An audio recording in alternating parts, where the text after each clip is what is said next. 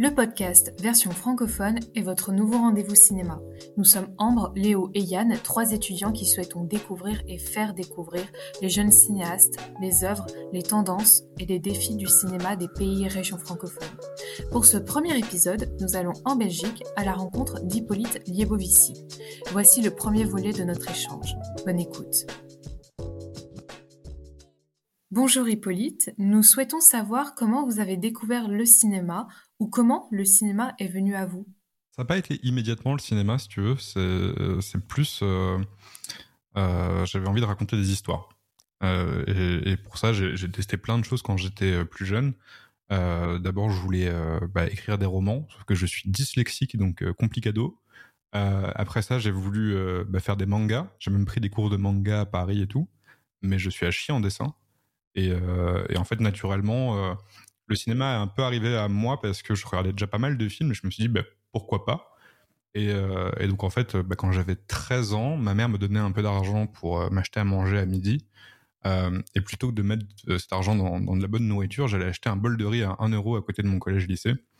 et pendant un an, j'ai fait que ça. Et au bout de ces un an, bah, j'ai pu m'acheter ma première caméra.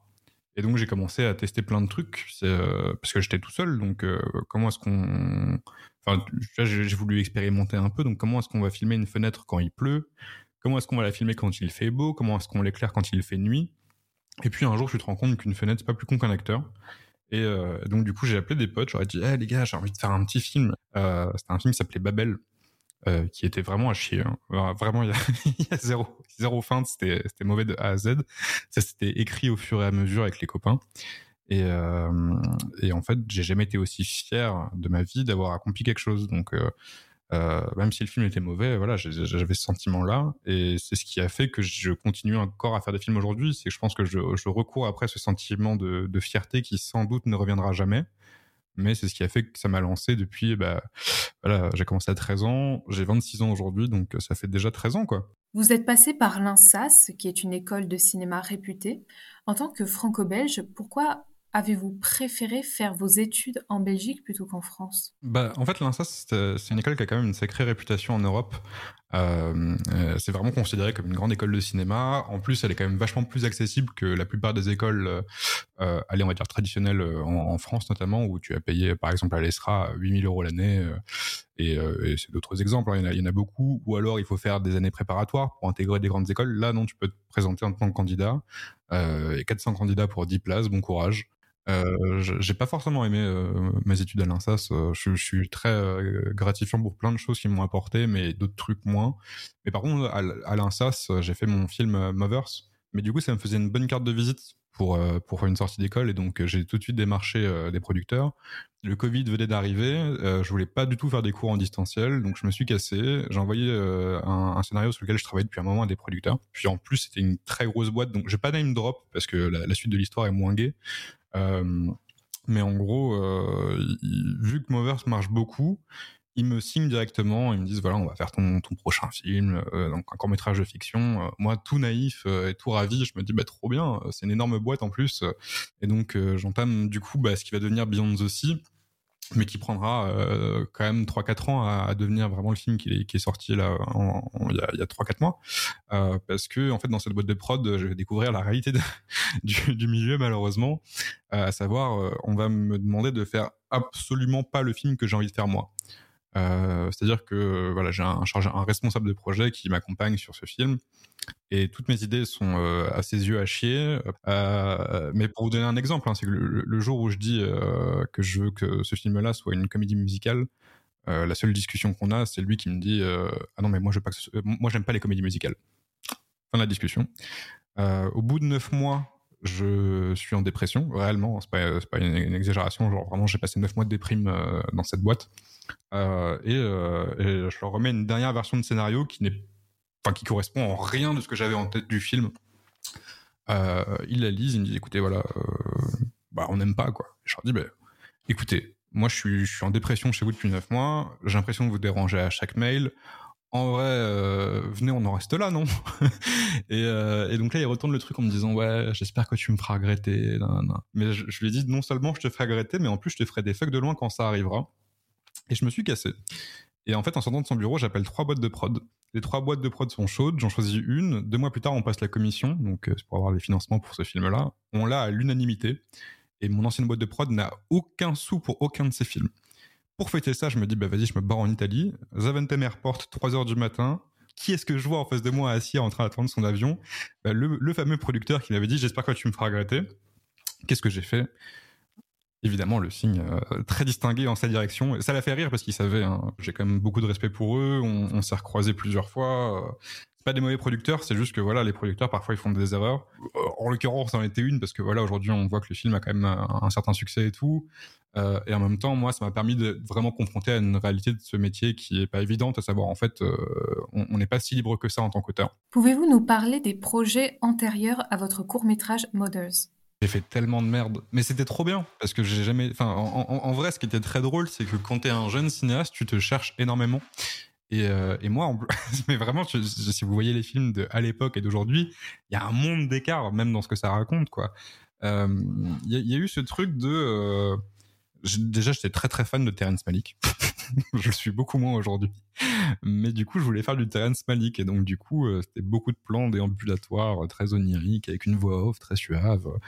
Et euh, j'ai fait, ouais, j'ai fait un film qui s'appelle L'étranger et qui est pas mauvais, hein, pour un film que j'ai fait quand j'avais 15-16 ans. Il est loin d'être mauvais, ce film-là. Genre, je le revois aujourd'hui, je me dis pas, c'est cringe. C'est pas ouf, c'est pas parfait mais euh, le film il est pas mal tu vois. En plus euh, ça racontait l'histoire d'Adam et Ève sauf qu'en gros euh, bah, tout est de la faute de Adam et pas de Ève tu vois. Et, en vrai ça fonctionnait bien. Enfin moi j'avais pris beaucoup de plaisir à le faire. Encore avant ça j'avais fait vous allez tellement vous foutre de ma gueule. Mais en fait en fait je, je, vais expliquer après pourquoi. Mais j'avais fait le bon la brute et le truand donc, euh, donc qui n'a aucun, aucun lien avec euh, le, film de base en termes de scénario, qui est pareil, pas un film super, mais je, je me cherchais à l'époque, euh, c'est ce qui m'a permis de me trouver au fur et à mesure. En fait, je considérais à l'époque que tant que je ne créais pas 100% de ce que devait être mon art, je ne faisais que rendre hommage. Donc tous les titres de mes films étaient euh, bah, des titres qui ne m'appartenaient pas, donc euh, Babel, l'étranger, euh, le bon, la le truand. Ce qui est, ridicule avec du, recul, mais c'est vrai que je suis quand même passé par pas mal d'étapes avant de me trouver moi. Et surtout, je pense que la grosse, grosse différence, c'est qu'à cette époque-là, je faisais des films pour moi. je faisais des films pour me soigner moi, je faisais des films pour parler de ce que je vivais moi. Voilà, c'était ma petite vie. Euh, et puis, euh, en fait, euh, avec Movers notamment, j'ai pas mal évolué. En fait, j'ai découvert le vraiment ce que voulait dire euh, faire du cinéma un peu plus engagé parce que je commençais à faire des films pour les autres parce que euh, bah, tout hétéro ce que je suis là c'était un film sur le coming out sur la communauté LGBT même si pour moi c'est pas 100% un film LGBT parce que je pense que tout le monde peut s'identifier très largement à ce film mais en fait ce film là je l'ai fait dans une démarche qui était voilà, j'avais rencontré bah, des drag queens qui étaient devenues ma, famille et je voulais faire un film pour euh, parler de ça. Et, euh, puis après ça, euh, j'ai continué d'évoluer parce que y a eu le Covid et, moi avec le Covid, bah forcément, j'ai beaucoup remué non seulement mes états d'âme, mais aussi ce que je voulais faire en tant que, que réel. Et, euh, et, en fait, je crois que je suis arrivé à une conclusion qui, pour l'instant, est celle-ci, mais peut-être qui sera pas, euh, voilà, qui sera pas éternelle parce que de toute façon, on est toujours en continuelle évolution. Euh, c'était, je voulais pas forcément faire des films engagés, je voulais juste faire des films qui rendent heureux. Et c'est très naïf sans doute, mais en fait, c'est la conclusion à laquelle je suis arrivé après 13 années de de, de, euh, et, et ça me va en fait. Je, je, pense qu'il faudra toujours des films engagés, il n'y a pas de doute là-dessus. Et je suis certain qu'il y a des gens qui feront ça toujours bien mieux que moi. Moi, les films qui me plaisent le plus, les films qui, euh, qui me marquent, que je peux revoir en boucle, c'est des films qui me rendent profondément heureux. Alors attention, c'est pas forcément des grandes comédies, loin de là en général. Euh, c'est juste que voilà, en fait, parfois, euh, on voit un film euh, et on est putain d'heureux parce qu'on a pleuré. Et c'est tout ce qu'il faut. Quelles sont vos principales influences artistiques dans le cinéma comme dans les autres arts? En, cinéma, cinéma, je crois que mon maître à penser, en tout cas, c'est Paolo Sorrentino. je pense que j'ai tellement volé à ce mec, honnêtement. Alors en Italie, on, a tendance à dire qu'il a tout pompé à Fellini. Moi, si un jour on peut dire que j'ai tout pompé de Sorrentino, je serais très heureux parce que voilà, je trouve que ce serait une belle filiation. Euh, mais non, c'est un cinéma qui, qui, je sais pas, je le trouve très euh, sensoriel, très émotionnel. Euh, alors qu'il cherche pas forcément à nous émouvoir, mais les émotions viennent naturellement. Et puis je trouve que c'est vraiment une esthétique, une esthétique qui me parle beaucoup. Maintenant, bah, moi, mon, cinéaste all time, c'est Miyazaki. Je, le dis honnêtement, mais parce que je pense qu'il faut, faut qu'on le verbalise un jour que ce mec-là est quand même le seul réal sur Terre qui fait l'unanimité. J'ai jamais rencontré une personne de ma vie avant son dernier film, bien sûr, euh, qui, euh, qui a dit euh, Ah, j'aime pas Miyazaki. Je pense que tout le monde aime Miyazaki, tout le monde aime ses films. Chaque film, c'est un banger en réalité. Moi, mon film préféré de Miyazaki, c'est celui que tout le monde déteste ou que personne n'a vu. c'est Le vent se lève. Maintenant, je suis, je suis pas. c'est très contradictoire ce que je vais dire, mais je suis vraiment pas un cinéphile. Je regarde très très peu de films en réalité. je suis vraiment un très très gros geek, on va pas se mentir, donc euh, je passe beaucoup plus de temps dans les mangas et dans les jeux vidéo. Euh, moi, dans les mangas, il y, en a trois dont je peux parler. Bah, One Piece, évidemment, parce que c'est une aventure que je suis depuis 20 euh, bah, ans. Je trouve ça dingue de se dire que ça fait 20 ans que je lis mon petit chapitre chaque semaine et que c'est sans doute la plus grande œuvre qui sera jamais écrite, quoi. C'est, il y aura, enfin, qu'est-ce que vous voulez faire après One Piece? Est-ce que, est-ce que c'est seulement possible de faire de la concu One Piece? Euh, après, en autre manga, il y en a deux dont je veux absolument parler. Bah, c'est Berserk de Kentaro Miura. D'ailleurs, bah, euh, à la fin de Beyond the il y a un carton titre à la mémoire de Kentaro Miura, parce que l'auteur nous a quittés il y a deux ans. Il n'a pas pu finir son œuvre. Euh, c'est une œuvre de dark fantasy. De base, je suis pas du tout dark fantasy. Bah, là, j'ai grave accroché. Et c'est une œuvre magnifique parce qu'elle a été comme écrite il y a un certain temps et pourtant elle aborde des sujets tellement actuels et l'œuvre qui vraiment m'a accompagné, et je suis même ému d'en parler, tu vois, c'est euh, Vagabond. Vagabond de Takehiko Inoue. Euh, qui est l'auteur de Slam Dunk, parce que euh, je, je, venais de recevoir le Magritte et comme je disais, j'ai passé trois jours sur mon canapé à, me dire mais en fait je suis vide et en fait, je lis Vagabond qui raconte l'histoire vraie de Musashi, donc le plus grand euh, sabreur euh, japonais qui a jamais existé. Donc c'est pérégrinations. En général, dans les mangas, si tu veux, c'est toujours ce truc de euh, le héros souhaite devenir le chef de son clan, de son village, le plus fort, et le manga s'arrête là. Il devient le chef de son village, le manga s'arrête là. Avec Vagabond, parce que ce Ronin va devenir vraiment le plus grand sabreur du Japon.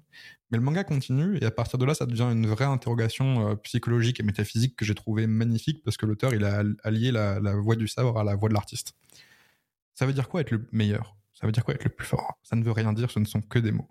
Et quand je venais de recevoir le Magritte et que à ce moment-là, j'aurais dû me dire, bah c'est moi le meilleur parce que techniquement c'est ça, hein, Magritte, c'est voilà, t'as fait le meilleur film de cette année-là en documentaire dans ta catégorie, et que je me sentais vide, mais vraiment profondément vide. Je découvre cette œuvre-là, mais par par accident quoi. Et je suis bouleversé parce que tout résonnait en moi. On voit aussi une influence thématique. Dans vos deux films, il y a l'idée de créer des liens face à un monde hostile, de trouver des nakamas comme dans One Piece. Tu peux écrire une critique sur Letterboxd, s'il te plaît?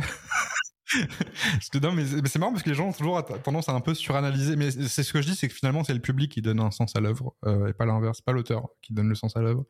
Et c'est très juste ce que tu as dit parce que techniquement, ça se tient très bien. Je, pourrais même le, reprendre en festival que tout le monde me croirait.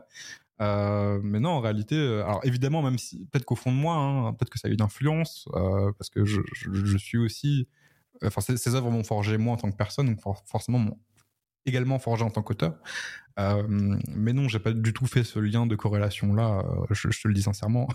mais tiens, je prends l'exemple dans, dans, Movers, mais, ça c'est vraiment trop drôle parce que j'étais à l'USAS, donc Terre sacrée du documentaire, festival sacré du documentaire. Et alors j'ai une question euh, de la part du présentateur, je l'ai pas vu venir il, dit oui, donc voilà, dans Movers, le film commence, on, filme les personnages à travers les miroirs, mais au fur et à mesure euh, qu'elles sont maquillées et que les langues se délient, on n'est plus dans le miroir, on est vraiment directement sur elles, euh, comme si on voulait euh, dire que voilà, maintenant c'est la vérité. Et lui, il l'a interprété comme ça, et je, je, putain, je suis brillant, alors qu'en fait, la réalité, c'est juste que je me suis dit, il va quand même varier les angles de la manière dont on les filme, sinon ça va être sacrément chiant.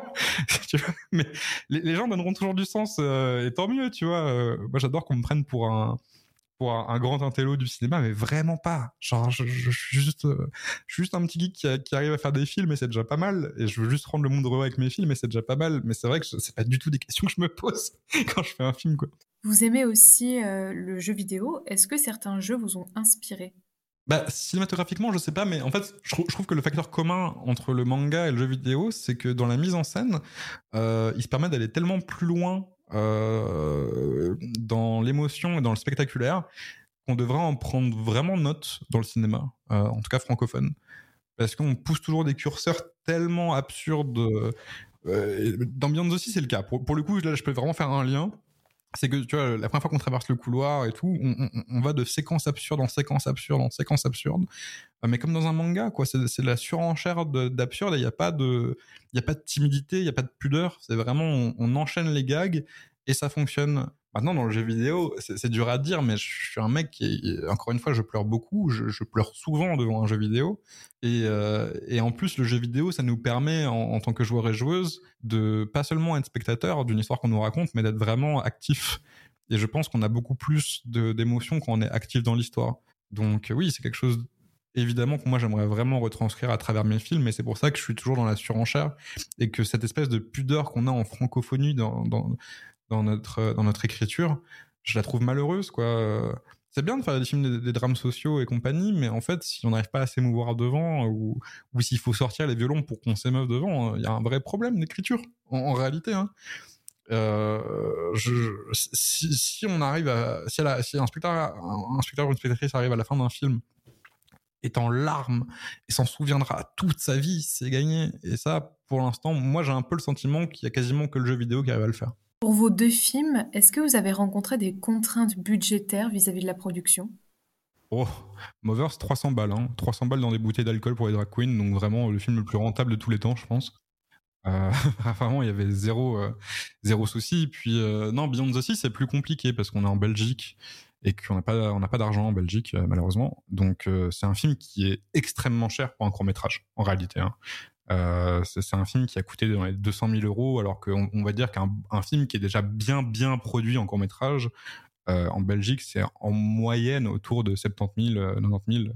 90 000 pour les Français qui nous écoutent évidemment, euh, mais c'est voilà, c'est un film qui coûte extrêmement cher. C'est un film qui a été très dur à, à produire parce que quand on a besoin d'autant d'argent, il faut aller voir plein de commissions. Alors nous on a eu de la chance parce qu'on a eu la commission belge directement, mais on n'a pas eu le CNC.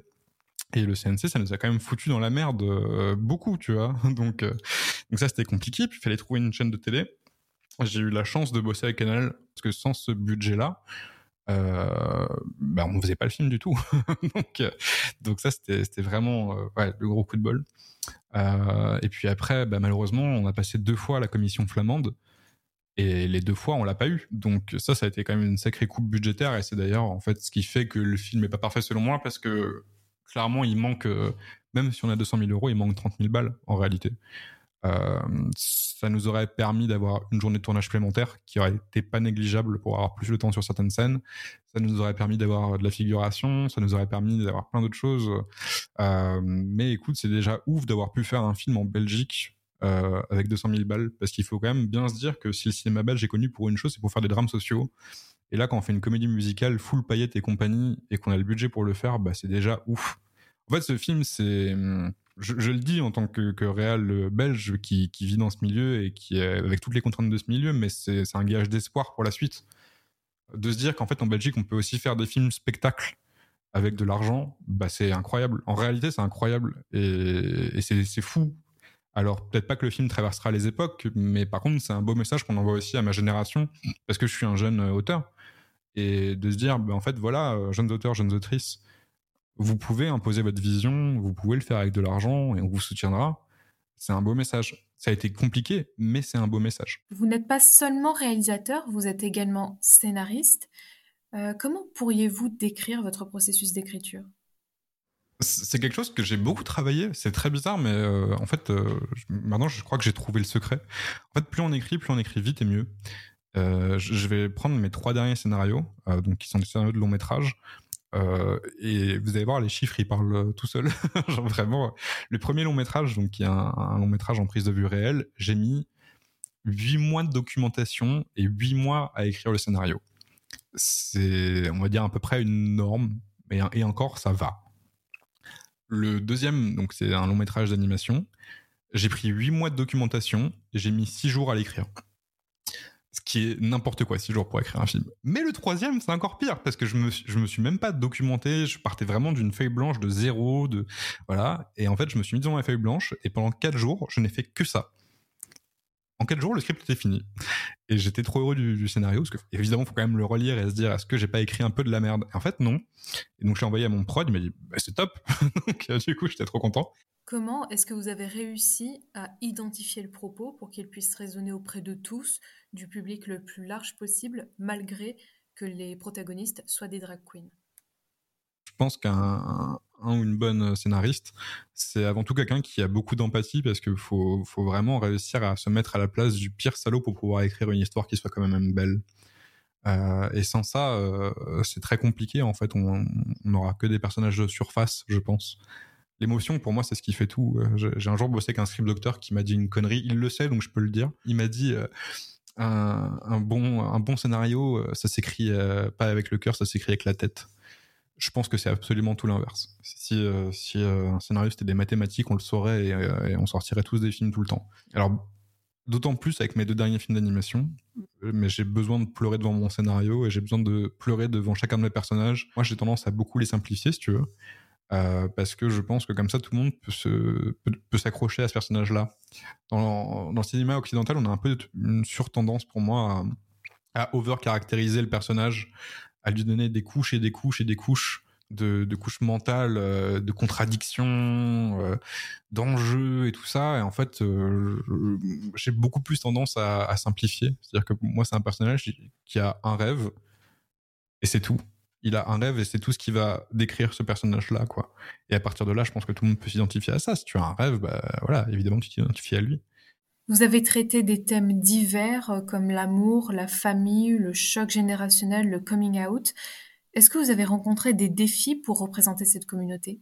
Justement, j'ai pas eu de défis parce que c'est un film qui a été fait de manière honnête. En, en documentaire, on peut pas tricher. On n'est pas en fiction, on met en place des acteurs euh, ou euh, il y a toute une équipe avec nous. Non, c'est euh, on, est soi-même face à la réalité. Ben moi, je suis rentré dans un cabaret un soir par hasard. Euh, je suis revenu le lendemain parce que j'avais tellement aimé, puis je suis revenu tous les jours d'après parce que j'étais tombé amoureux de ce milieu-là.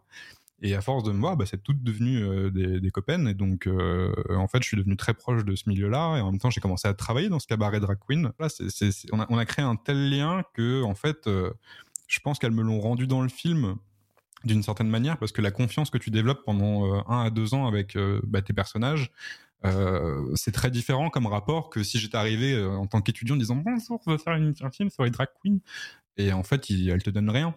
C'est pour ça qu'on a réussi à atteindre ce degré de profondeur et ce degré d'émotion et ce degré de vérité. C'est parce qu'en fait, on était dans un rapport de mise en confiance absolument total qui n'était pas calculé. C'est quelque chose qui s'est fait tout à fait naturellement. J'avais fait un film sur des ouvriers, ça aurait dû être le même processus, pas autrement. J'aurais dû moi aussi devenir ouvrier comme je suis moi aussi devenu drag queen. Pensez-vous que les histoires au cinéma doivent avoir une responsabilité sociale ou est-ce qu'elles doivent être racontées telles quelles? Moi, je pense qu'il faut de tout dans un cinéma, parce qu'il en faut pour absolument tous les goûts. Euh, je pense que le cinéma, euh, on va dire engagé, social, est très important. Euh, mais je considère que, aussi que si un film vous a fait rire, si un film vous a fait pleurer, ben c'est déjà pas mal.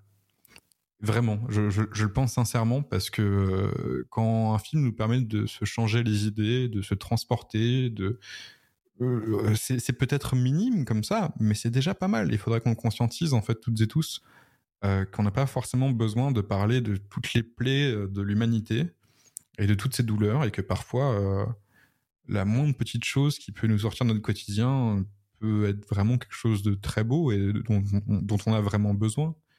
Pourquoi êtes-vous passé du documentaire à la fiction? Je crois que j'étais pas assez mature à l'époque pour faire ce que j'avais en tête avec Beyond the Sea, et donc j'ai fait Movers.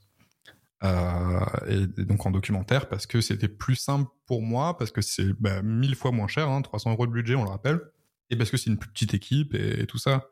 Et en fait, j'ai eu raison, mais, mais en réalité, c'est une succession de hasards qui a fait que, hein, parce que Imagine, j'aurais euh, fait Beyond the Sea avant Movers euh, sans la maturité nécessaire, sans l'argent, parce que j'aurais pas eu autant d'argent si j'avais pas eu le Magritte avec Movers, etc. Euh, ben je pense que Beyond the Sea serait un film à chier. Euh, Movers a été une étape nécessaire parce que bah déjà j'ai vraiment découvert euh, bah, quelle était la magie du documentaire, à savoir faire des films avec vraiment pas grand chose en très peu de temps et sans se prendre la tête? Et euh, je pense que au fond de moi, j'aimerais bien y retourner un jour, mais alors vraiment, c'est euh, euh, j'ai plein de rêves de documentaires, mais qui sont beaucoup plus durs à mettre en place parce que voilà, il faut avoir des autorisations assez spécifiques, notamment de la part des personnes filmées. mais c'est vrai que voilà, de base, j'avais jamais pensé à faire un documentaire avant de finir par en faire un un jour. Et aujourd'hui, bah, tu vois, je passe de, de la fiction à l'animation. Euh, encore une fois, je suis tellement en constante évolution que ça se trouve que dans 10 ans, on en parle. Je fais que des films sur des poignées de porte en documentaire. Hein. Peut-être. Pouvez-vous nous partager une petite anecdote de vos tournages? Il y a deux choses que je vais raconter. Euh... Allez, trois. Putain, je vais être généreux. oh là là. En plus, c'est des insights de chez Insight. Euh, en fait, il faut savoir que de base, le personnage principal de la drag queen devait être interprété par euh, Mathieu Amalric. Ce qui était ouf.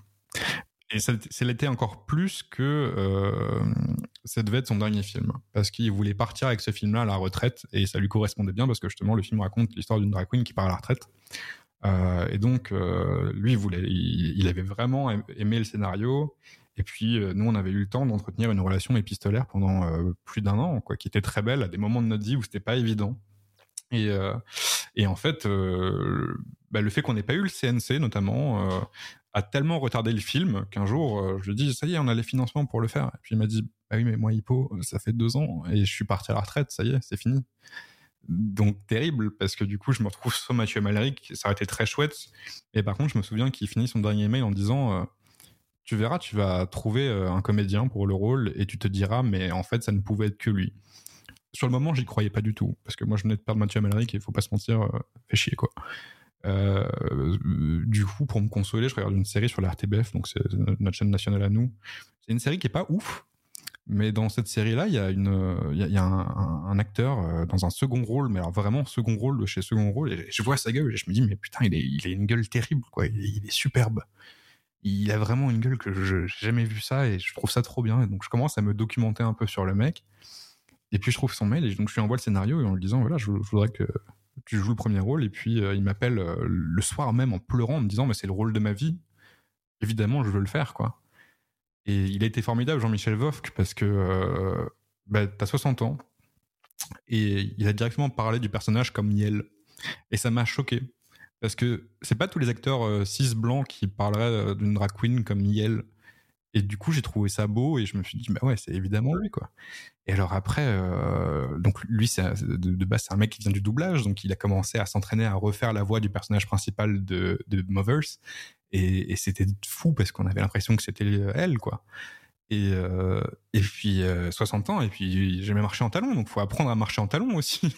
ce, qui est, ce qui est dingue, quoi. Il l'a fait, il a pratiqué et tout. Il, il a vraiment bossé comme, comme un fou sur le film. Et alors, l'autre anecdote qui n'est pas forcément une, anecdote de tournage, mais qui est une anecdote de casting et que je. Il y a très peu de gens qui vont avoir la ref, euh, mais moi, c'est ma grande fierté sur ce film. C'est pour le rôle de, Laurence, donc c'est un peu la régisseuse de ce cabaret-là, on envoie un message à, la comédienne qui est la doubleuse de Luffy, donc le personnage principal de One Piece, en lui disant voilà, j'ai écrit ce rôle, moi je vous aime depuis 20 euh, ans. Euh, est-ce qu'il y a moyen que vous acceptiez le rôle Et puis, bah, pareil, elle m'appelait en pleurant, en me disant, mais, c'est le plus beau mail qu'on m'ait fait de ma vie, évidemment, je le fais. Et donc, j'ai eu Stéphane Escoffier. Et donc, dans le film, on a littéralement Luffy et Jean-Michel est le doubleur de Kaido. Alors, pour celles et ceux qui auront la ref, c'est exceptionnel. Et, c'est le petit weeb en moi qui, euh, qui est heureux, quoi. Vraiment. Je fais des films pour rendre les gens heureux, mais si je peux prendre un peu de bonheur au passage, ça fait plaisir quand même. Vous avez une carrière qui est en train de se construire, à la fois la vôtre et celle de vos films. Vous avez eu des prix, il y a eu une circulation festival, il y a peut-être aussi une pression de la part du milieu. Comment gérez-vous ce succès? Je pense que euh, quand j'ai commencé à, faire des films, j'ai beaucoup allié euh, mon bonheur, en tout cas, à mon métier. Euh, et je me disais quand j'étais petit, bah, le jour où tu feras des films, tu seras heureux.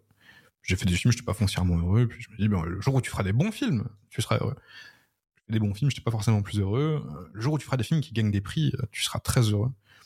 J'ai gagné pas mal de prix avec Movers, et puis euh, toujours rien. Et puis je me suis dit, ah, mais par contre, il y a le Magritte, c'est vraiment le, César en Belgique, que j'ai pas encore eu. Et là, c'est sûr que si je l'ai, tous mes rêves seront comblés, et donc là, je serai heureux. Puis j'ai eu le Magritte, et je me souviens même pas de la soirée. Je, je, me souviens juste que je suis rentré chez moi, que j'ai passé trois jours sur mon canapé à fixer le plafond, à me dire ben en fait c'est marrant parce que ça a pas remué quoi que ce soit en moi. Je, je, me sens vide, vraiment. C'est terrible à dire, mais c'est une réalité. Hein. C'est que j'aime beaucoup mieux mes rêves quand ils sont pas réalisés. Prix c'est cool. C'est en tout cas c'est ce qui m'a permis de vivre très bien à une époque parce qu'en général il y a une somme d'argent qui est allouée à un prix. Aujourd'hui beaucoup moins parce qu'il y a eu pas mal de coupes budgétaires dans les festivals. Euh, mais c'est pas ce pourquoi je vis.